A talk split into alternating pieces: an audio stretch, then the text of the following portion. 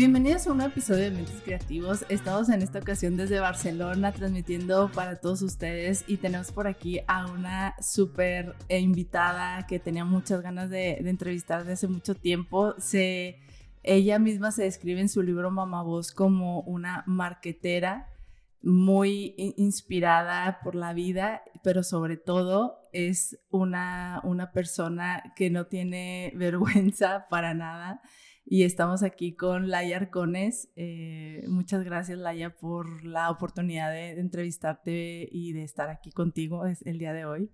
Un placer, un placer, Anel, poder compartir este podcast. Y el tema de la vergüenza, ya te digo que se trabaja, ¿eh? Sí, sí, ya, eh, ya lo comentaremos el día de hoy en, en este podcast.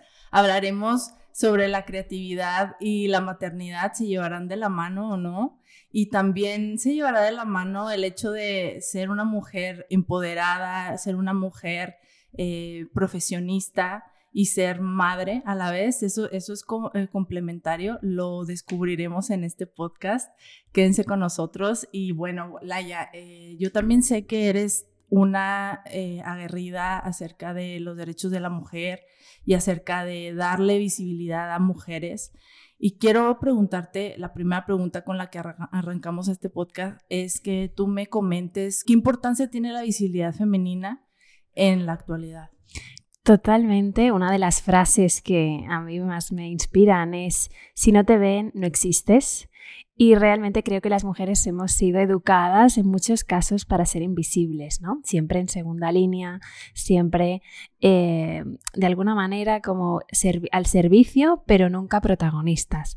Y esto ha hecho que a lo largo de la historia, de forma recurrente, se haya invisibilizado el, talento femenino. Incluso, pues, autoras, escritoras, inventoras han utilizado eh, seudónimos masculinos para que su trabajo pudiera ver la luz y pudiera ser tenido en cuenta. Por lo tanto, siento que las mujeres para romper todas estas desigualdades en el contexto en el que, en el que nos encontramos, ¿no? sí o sí tenemos que tomar las riendas de nuestra visibilidad de forma proactiva. Claro. Totalmente, porque y, más en, esta, en este momento en donde también los movimientos femeninos han cobrado muchísima más fuerza, es momento de, abrirte un poco más en este sentido pero aquí la, la, visibilidad femenina también es una cuestión que no solo concierne a la mujer, sino también al hombre. Eh, ¿Qué nos puedes contar? ¿Cuál es el rol masculino en, este, en esta visibilidad?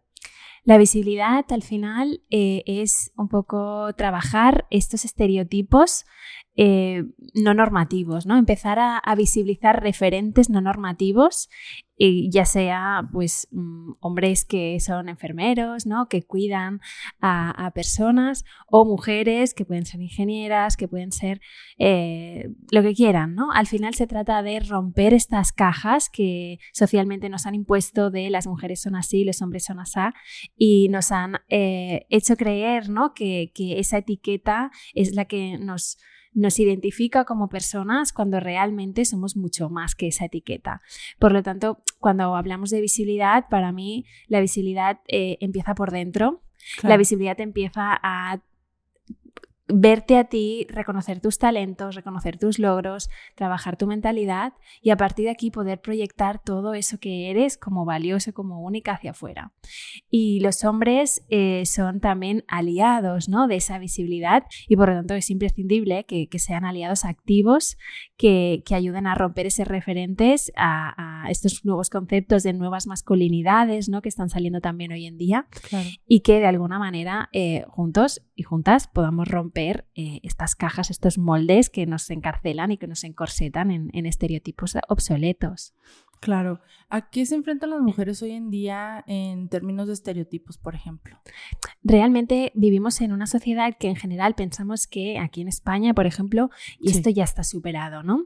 Pero hay estudios que hablan de que la brecha de género aún faltan 170 años para que se cierre esa brecha. 170 años. Entonces, realmente eh, pensamos que ya hay igualdad, pero cuando veamos los datos vemos que el 92% de las jornadas reducidas las siguen cogiendo mujeres, eh, vemos un montón de cifras, ¿no? Que pues muchas madres que renuncian a sus carreras profesionales cuando son madres, eh, personas que es creo que es un 54, 56% de mujeres que han visto ¿no? y, certifican que sufren discriminación en sus sitios de trabajo eh, en mayor o menor medida.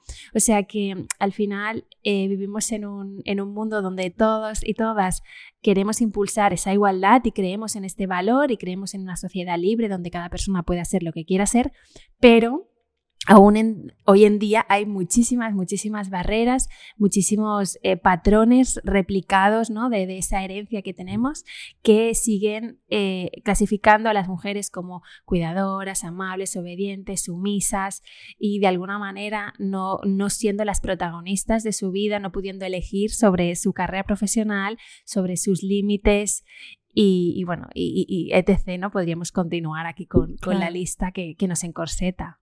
Bueno, Laia, eh, yo te quiero comentar una cosa, eh, no sé si a ti te ha pasado, pero yo eh, cuando volvía de mi baja laboral, yo sentí esa, o sea, desigualdad que tristemente hay todavía y no la sentía antes acerca de, las diferencias entre, entre el trabajo que tiene un hombre y el trabajo que tiene una mujer y cómo nosotras como mujeres y como dueñas y señoras de casa y de hijos y de, tener una vida feliz con nuestra pareja, eh, pues nos vemos día a día discriminadas. O sea, a mí me pasó y fue muy fuerte ese, ese salto de, ser madre y no serlo y volver a trabajar y que, o sea, que se nota bastante. No sé si a ti te pasó. Totalmente. El sesgo de maternidad es uno de los sesgos más claros, más identificados. Eh, es autosesgo, o sea, nosotras mismas a veces decidimos renunciar, ¿no? Por esa presión social. Y después también eh, es un sesgo social, ¿no? Que, que, nos ponen esa etiqueta de como ya es madre, ya no le interesa su futuro profesional, ya no está tan implicada, lo más importante son sus hijos. Y, no tiene por qué ser así, ¿no? Es lo que decimos, no es blanco o negro, ¿no? Se trata de utilizar esta experiencia que nos da la maternidad, como muchas otras experiencias de la vida, pero en este caso la maternidad, para realmente eh, darnos cuenta que es un plus, ¿no? Que nos suma a nuestra mochila de recursos, que nos permite desarrollar habilidades, creatividad, habilidades sociales, paciencia, ¿no? Claro. Por lo tanto, eh, es importante que seamos nosotras las primeras que, tengamos claro que esta experiencia es un plus y que expresemos nuestros deseos, nuestras ambiciones profesionales, ¿vale? Para que nadie elija. Entonces necesitamos verbalizar, necesitamos poner encima de la mesa qué es lo que queremos, qué es lo que queremos conseguir y no dar por supuesto que ya se sobreentiende, ¿no? Que si, igual que damos a veces por supuesto que si hacemos un buen trabajo ya se darán cuenta, que no es así. Eh, si, somos madres y no verbalizamos nuestras aspiraciones profesionales, no nos las van a adivinar, no existe la telepatía. Por tanto, ese ejercicio de de pedir lo que queremos, dejar claro cuáles son nuestras ambiciones, nuestras expectativas, creo que también es básico y ayuda a que estos sesgos de alguna manera pues se, se amortigüen. Claro, también un poco la familia, ¿no? El, rol del padre o del rol del marido en esta, en, esta cuestión es muy importante porque también no, no, los, no los tomamos en cuenta, ¿no? Muy, muchas veces. Yo en esta ocasión quiero dar muchísimas gracias a mi marido que está en casa cuidando de, del chico. Eh, y que estoy yo aquí ahora este, este, como al frente de esta profesión y él está en casa ah, cubriéndome las espaldas un poco, siento que también es mucho eso, ¿no? El, el, tener un buen equipo. Totalmente. Hacer equipo, esa corresponsabilidad, al final es imposible que las mujeres podamos seguir creciendo profesionalmente si no soltamos y si no compartimos también esas responsabilidades, que al final está claro que somos igual de responsables siendo padre que siendo madre. Y, y también ese perder el miedo a pedir ayuda, a, delegar, a al no hacer y, exigir ¿no? que nuestras parejas hagan, creo que eso también forma parte de, este cambio, de esta nueva mentalidad y de, estos, estas oportunidades que tienen también los hombres para poder ser padres conscientes, padres presentes, poder estar ahí con sus hijos y sus hijas y, también gozar de, estos beneficios que, que aporta esta experiencia. ¿Y cómo podrían las mujeres romper esos estereotipos. ¿Tú cómo crees que, que se puede hacer esto? Los sesgos inconscientes son inconscientes, entonces los tenemos muy, muy, muy mamados, muy interiorizados. Hacemos muchas cosas por estos hábitos que hemos aprendido y no nos damos cuenta que, están ahí. Entonces, para mí, el primer paso es poner conciencia, darnos cuenta, darnos cuenta de como mujeres esa etiqueta que tenemos de mujer, de entrada a nosotras mismas, de qué manera nos puede estar limitando, ¿no? De qué manera nos puede estar eh, haciendo decir, ostras, yo me tengo que vestir de esta manera, yo tengo que relacionarme con estas personas yo tengo que eh, actuar como mujer, como madre, como amante, como compañera bajo estos patrones y empezar a tomar conciencia de realmente es lo que quiero, es quién soy, es hacia dónde quiero ir, es lo que me ayuda o no, ¿no? Este es el proceso de, empoderamiento, ¿no? Que, pasa por eh, ese primer paso de autoconfianza y autoconciencia. Claro. Y también entre mujeres apoyarnos, ¿no? Porque, bueno, yo siento que también mucho viene por ahí que em, patrones eh, machistas que son igual preconcebidos por las mismas mujeres hacen que nos, entre nosotros mismas nos lastimemos y nos pongamos el pie muchas veces. Entonces también por ahí va un poco el, apoyo, ¿no? Entre nosotras, el mm, darnos, eh, eh, como decimos en México, echarnos porras, decirnos que podemos, y por eso me encanta tu trabajo, porque tú haces visibles a muchas mujeres y das mucho poder a esas eh, cuantas que no, que no mm, se sienten valiosas y que realmente lo son.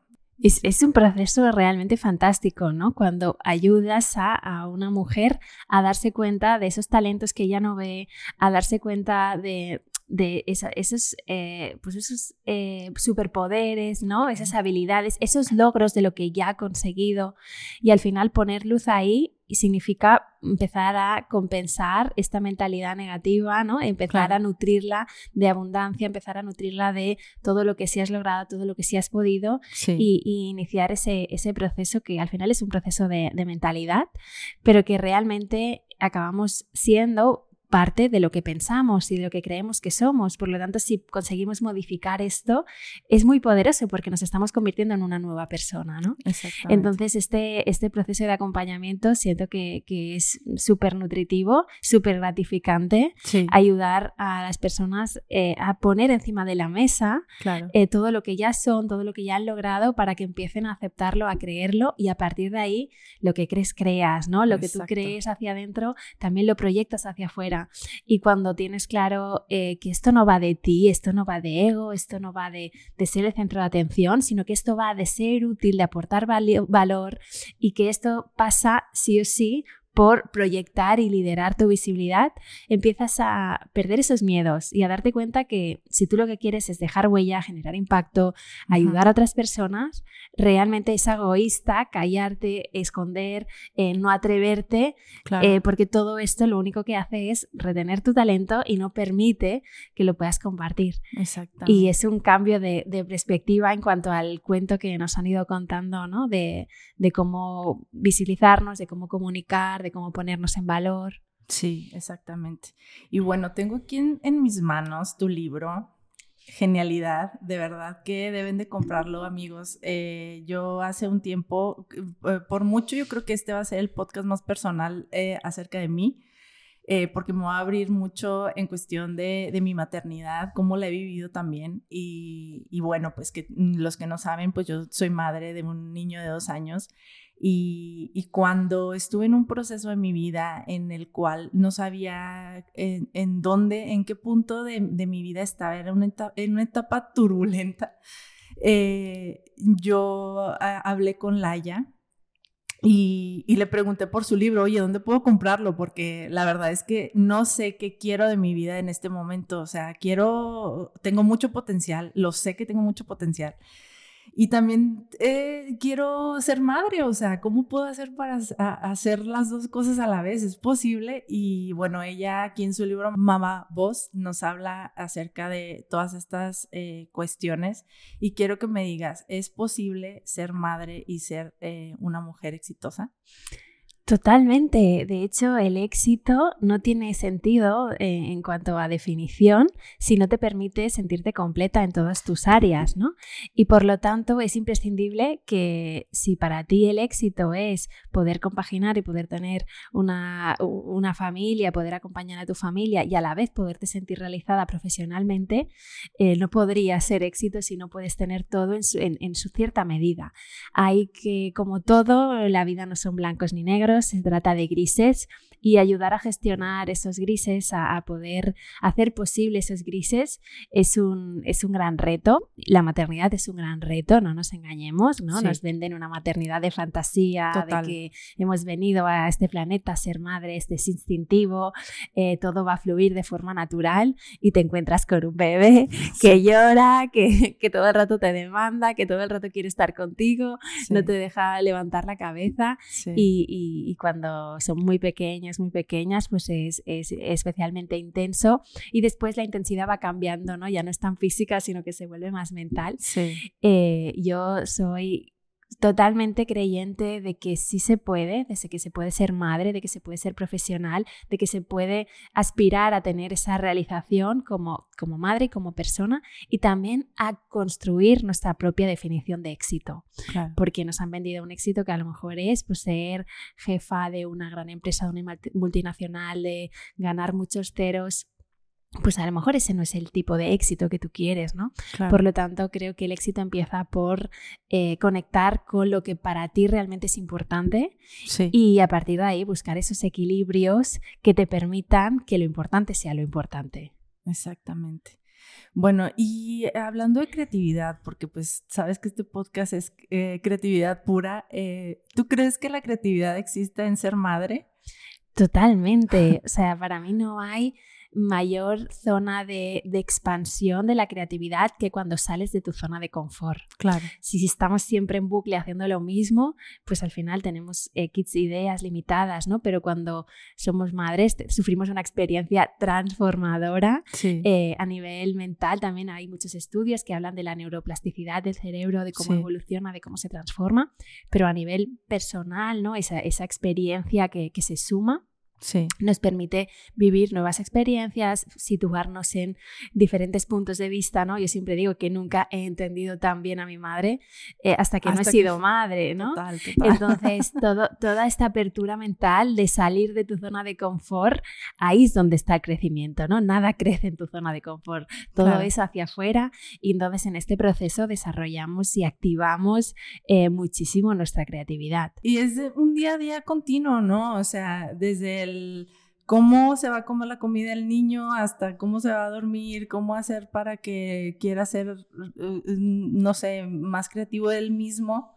Eh, son muchos procesos en los que una madre pasa todos los días para, para hacer que las cosas sucedan en casa, ¿no?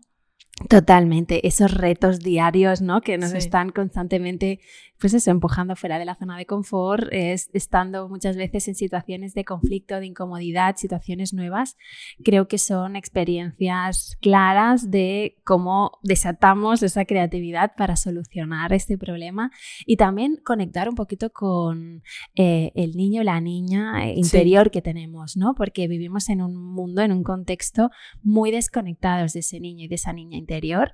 Es como que eso nos infantiliza, que no es, no es de adultos y no es real, ¿no? Claro. Realmente cuando, cuando conectas con la inocencia de los niños, con, con el ingenio ¿no? que, pueden tener, eh, es, es eh, el hecho de ser padre o madre te, te, permite acercarte ¿no? a toda esta experiencia, recordar también tu, tu propia experiencia y realmente activar eh, estas habilidades. Y en cuestión de creatividad, por ejemplo, también en, en, tu libro hablas mucho acerca de, cómo empoderarte en el trabajo, ¿no? O sea, para llegar y, y, nos relatas aquí 88 estrategias para poder ser una mamá voz. Entre esas 88 estrategias, cuéntanos un poco ¿cómo podemos ser creativas al ir realizándolas para, para ponernos activas en ese sentido? Para mí, para empezar, es un tema de cambiar rutinas, ¿no? Si hacemos siempre lo mismo, al final eh, estamos mermando nuestra creatividad. Entonces creo que es súper interesante cambiar rutinas, eh, elegir relacionarnos con personas diferentes, elegir hacer actividades diferentes, todo esto ¿no? que en nuestro rol de madre, nuestro rol profesional eh, también aplica. Sí. Em, este, este es un punto importante. Después también creo que es importante entender cómo nos podemos inspirar con otras personas. A veces parece que, que, que tengamos que tener ideas 100% puras, ¿no? que tengan que salir de una reflexión, un momento ajá mágico. Claro. Y, muchas veces no es así. Yo siempre digo que la suerte, mm, cuanto más trabajo, más suerte tengo, ¿no? Sí. Por lo tanto, que la suerte nos coja trabajando implica eh, estar constantemente pues, buscando información del sector, inspirándonos en personas que nos gustan, que, que a lo mejor son de otros ámbitos, pero ahí también nos nutren. Y todas, esta, todas estas actividades acaban ayudando a, a ampliar nuestra, nuestra creatividad y poder proyectar eh, soluciones mucho más innovadoras, mucho más empáticas, mucho más centradas en, las personas, mucho más entendiendo la, diversidad, ¿no? También que, al final somos. Tiene que ver con, bueno, también mencionas un poco en, tu libro de Mamá Voz acerca de la mamá millennial, porque la mayoría de esta generación, o bueno, todas las de esta generación somos ya mamá millennials. Eh, ¿Tú tienes, o sea, crees que exista eh, algún punto creativo entre esta generación y las generaciones anteriores para la crianza o, no tiene nada que ver? Todas las generaciones al final hemos vivido momentos históricos diferentes que nos han podido marcar, ¿no? Más o menos. Y yo sí que siento que hoy en día eh, la generación millennial es una generación donde aboga y donde realmente lucha de una forma más consciente por ese por ese valor de la libertad, ¿no? De, poder vivir a nuestra manera, de poder hacer las cosas desde nuestra perspectiva, de poder romper ciertos patrones eh, creados anteriormente para poder abrazar ¿no? Eh, esa diferencia y poder ser más auténticas, más únicas. Entonces yo creo que como madres también hemos vivido este impasse en cuanto a la educación tradicional eh, y, yo de hecho desde que mi hijo y mi hija se llevan dos años, pues desde, un, desde un nacimiento a otro ya habían cosas que habían cambiado, ¿no? Estamos en un momento de cambio exponencial y creo que nosotras también eh, estamos ya creadas y adecuadas para poder ir fluyendo, para poder ir adaptándonos y sobre todo para poder decidir qué es lo que sí queremos, qué es lo que no, eh, tener mucha más conciencia en de qué manera nos creemos la información que consumimos. Y esto también creo que nos hace ser pues madres de alguna manera poco más guerreras, ¿no? Eh, que, lideramos eh, a nuestra manera, que, sembramos la maternidad, que la queremos vivir a nuestra manera y no queremos que nos impongan desde fuera estos estereotipos de lo que se espera de la madre profesional, que nos hagan elegir entre ser madre o, tener una carrera. Y, esto parte también un poco de este sentimiento, ¿no? De, desarrollado por, por, lo que hemos vivido como, como generación. Eh, en tu caso, ¿tienes procesos creativos en casa que lleves con tus hijos como madre o incluso tú en, tu, en, el día a día tienes algún proceso creativo que nos quieras compartir que, aplicas? Yo me inspiro mucho en, personas de mi entorno, personas que, son para mí referentes y a partir de ahí... Eh, modelo, ¿no? y, duplico para, para poder crear mi, propio mundo, mi propio universo, mis propios contenidos, mis propias experiencias formativas, eh, un poco inspirándome en referentes, ¿no? Eh, al, principio, cuando creo que no dominas una, una, materia, ¿no? Eh, creo que es súper, súper básico esa curiosidad por aprender de las personas que lo están haciendo como a ti te gustaría, ¿no? Y de alguna manera proyectarte hacia allí. Cuando ya te estás proyectando hacia allí, entonces utilizas diferentes referentes de diferentes, eh, de música, de cine, de... O sea, todo de alguna manera se convierte en referente. Y esto creo que es lo interesante, ¿no? Poder estar abierta a buscar inspiración, pero no a personas de tu mismo sector, sino a cualquier otro, otra persona, cualquier otro profesional que te llevas esto, que lo traduces y te lo llevas, ¿no? A tu terreno. Por ejemplo, en verano, pues estuve de vacaciones en Burdeos y fuimos a un museo que se llama el Museo del Vino. A mí me, me, fascinó la experiencia de ese museo, cómo trabajaban con olores, con, con proyecciones audiovisuales, con... Entonces, de allí yo cogí muchas ideas para mis propias experiencias que no tienen nada que ver con el vino ni con el... Pero, pero sí que de alguna manera aprendes a inspirarte ¿no? de, diferentes fuentes para crear tu propio cóctel y, poder crear eh, tu experiencia. Lo haces tuyo y lo traes a tu terreno, como quien dice, ¿no? Totalmente. Estupendo. ¿Y, en casa con tus hijos tienes algún proceso creativo para que eh, enseñarles también a ellos a, a ser más creativos o eh, que empiecen en este mundo también a, conocer nuevas cosas. Yo tengo la suerte de tener un padre y una madre que son artistas.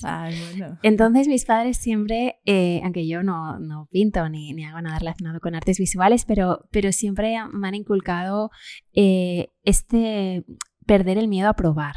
¿No? Perder el miedo a experimentar, perder el miedo a disfrutar de, de, del jugar, ¿no? De los procesos. Y esto es un poco también lo que veo que, acabamos trasladando, ¿no? al final un poco como, como familia también a, mis hijos, ¿no? El, perder el miedo a experimentar, a probar, a tocar, a hacer, ¿no? Y a partir de ahí, pues descubrir y, ir desarrollándose y, ir aprendiendo y, ir creciendo. No, y, y cuéntanos un poco, porque también la culpa es algo que nos afecta a todas las mujeres, o sea, no creo que haya una madre que no haya tenido culpa en su vida.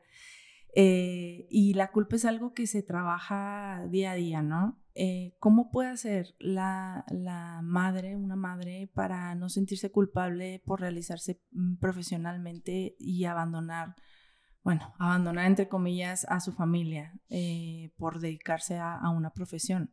Esa, esa dualidad del bien y el mal entre que, que lo que estás haciendo en tu vida. Al final la culpa hay que, hay que entenderla un poco como ir a veces contra ese contra ese estereotipo que nos han vendido o ir contra nuestros propios principios. Entonces creo que la culpa es sinónimo a veces de incoherencia, de no sentirnos coherentes. Y, creo que poner luz ahí y entender por qué no me estoy sintiendo coherente, si es por un estereotipo impuesto, por una creencia impuesta social en la que realmente no estoy de acuerdo. Por lo tanto, creo que es importante eh, entender que la culpa es sinónimo de sentir, de sentir que no estamos siendo coherentes y que cuando empezamos a poner luz y a trabajar el por qué hacemos las cosas, por qué quiero trabajar, por qué quiero hacer este horario, por qué, qué propósito hay detrás, lo que me aporta, lo que me realiza, qué, cuál es el tiempo que quiero destinar a mis hijos, de qué manera quiero estar presente con ellos. empezamos a, poner eh, toda la información de una manera más objetiva encima de la mesa. Empezamos a ver eh, yo digo que es como, como una flor, ¿no? Que al final todas nuestras áreas, todas nuestras facetas, y ya no solo profesional y personal, hay, hay mucho más ahí, ¿no? Hay una parte de autocuidado, de, de aprendizaje, uh, de, de, también, eh, no solo somos madres, también somos hijas, ¿no? eh, Varios roles, ¿no? Claro, el tema de la salud, de la economía, ¿no? Entonces, ver que todas estas facetas se nutren entre ellas. Y gracias a poder, eh, pues, ser madre y desarrollar esta experiencia de la maternidad, pues podemos eh, disparar nuestra creatividad, podemos disparar ciertas habilidades, podemos entrenarlas, ¿no? Que también nos sirven a nivel profesional. Gracias a nuestra experiencia profesional podemos garantizar a nuestros hijos X medios, podemos también sentirnos realizadas profesionalmente y ser ejemplo para ellos. Entonces, cuando empiezas a analizar de forma un poco más objetiva eh, por qué quieres hacer todo lo que quieres hacer, de qué manera y cómo es, cuáles son tus límites para tener ese equilibrio, realmente empieza a desaparecer la culpa y empiezas a sentirte coherente, a tomar las riendas de tu vida y a entender que lo que está pasando, lo que está sucediendo, lo has decidido tú, ¿no? Y no está pasando porque la vida te ha llevado a ello, sino que estás siendo consciente de qué decisiones estás tomando, por qué, y a partir de ahí ese sentimiento pues empieza a, mermar, ¿no? a, aflojarse y también dejamos de darle tanta importancia a las voces externas. A menudo eh, nos dejamos llevar por eh, nos sentimos mal por esos comentarios de nuestras madres, de nuestras suegras, de nuestras hermanas, de nuestras amigas.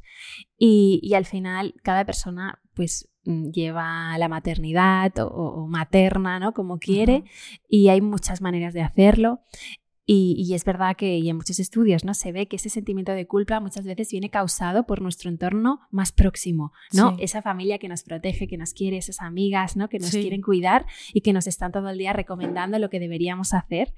Y, y creo que también empezar a entender que yo tengo el poder sobre mi vida, yo decido qué voces escucho, de qué manera, qué impacto quiero que, tengan estas voces, también es un, proceso de, empoderamiento y nos ayuda también a, deshacernos de, esa culpa. Claro. Bueno, en mi caso particular, eh, cuando yo contacté contigo fue porque también era, eh, estaba en ese proceso de culpa mucho de empecé a, volví de la baja de maternidad y empecé a hacer uno que otro trabajito, pero era, era muy complicado, o sea, para mí era una experiencia muy dura porque e, exactamente es como tú dices, te venden la maternidad como algo maravilloso, como eh, todo, todo es hermoso, que lo es, pero es muy duro al principio eh, el, eh, dar luz a, a tu hogar, muchas veces estás muy cansada para hacerlo y, yo a la vez tenía muchas ganas de seguir trabajando, pero me sentía agotada. Y cuando empecé a hacerlo, eh, empecé a dejar un poco más tiempo a mi hijo con, mis suegros o con mi marido o con mi madre.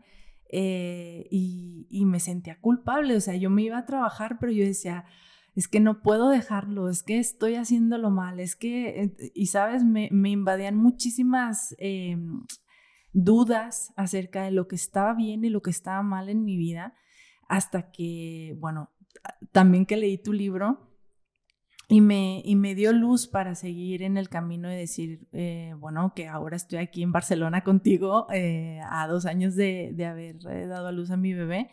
Y, bueno, pues que, te agradezco muchísimo tus consejos, tu, tu, forma también de ver la vida y también la, eh, eh, que la culpa, eh, hacernos entender un poco cómo manejar esa culpa.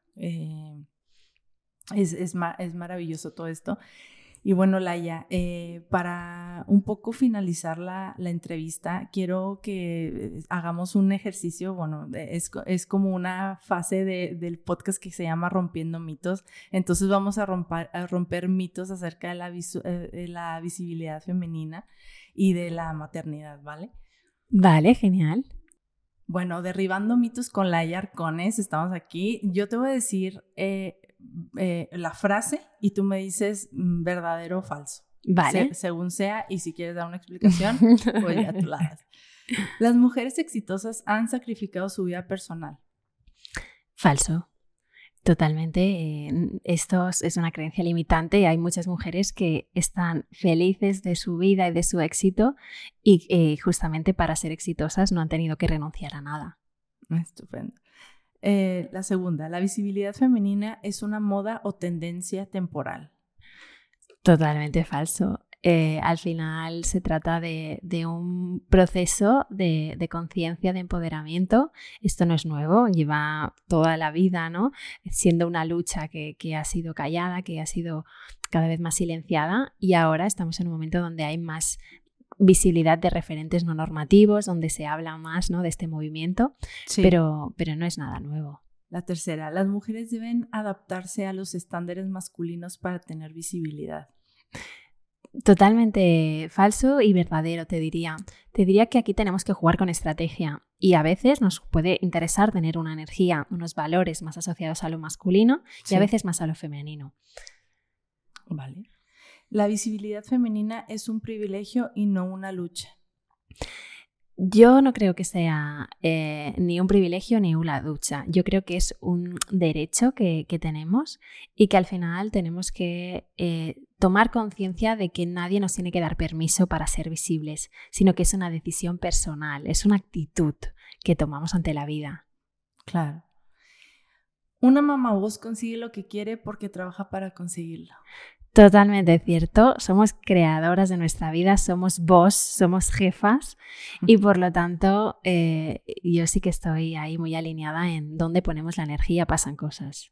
Bueno, pues para concluirla ya te quiero agradecer muchísimo tu tiempo y, toda esta experiencia de, hablar acerca de la visibilidad femenina, que es algo súper importante más en estos días, y también empoderar muchísimo a esas mujeres eh, que están ahí escuchándonos y que a lo mejor tienen el dilema de si vuelven al ruedo como, como madres y como profesionistas y algunas otras que se están dando cuenta que tienen mucho potencial y que van a salir adelante. Por último, ¿qué les puedes decir a todas estas personas, a todas estas mujeres que nos están escuchando eh, para, que, para que se empoderen un poco y salgan adelante?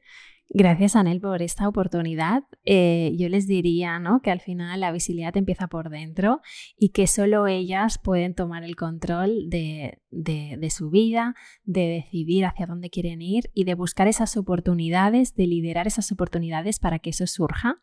Somos vos, somos mamá vos, somos creadoras y no tenemos que elegir, sino que tenemos que buscar eh, elegir, definir justamente nuestro, nuestro éxito en nuestros propios términos y luchar y trabajar, ¿no? Para focalizarnos en conseguir eso que, queremos. Bueno, pues muchísimas gracias y bueno, eh, a todos estos dementes creativos que están ahí escuchándonos, muchísimas gracias por estar aquí, quedarse hasta el final y mm, suscríbanse si no se han suscrito, denle a la campanita y nos vemos en la próxima emisión de Dementes Creativos. Eh, hasta la próxima. Gracias. Mil gracias.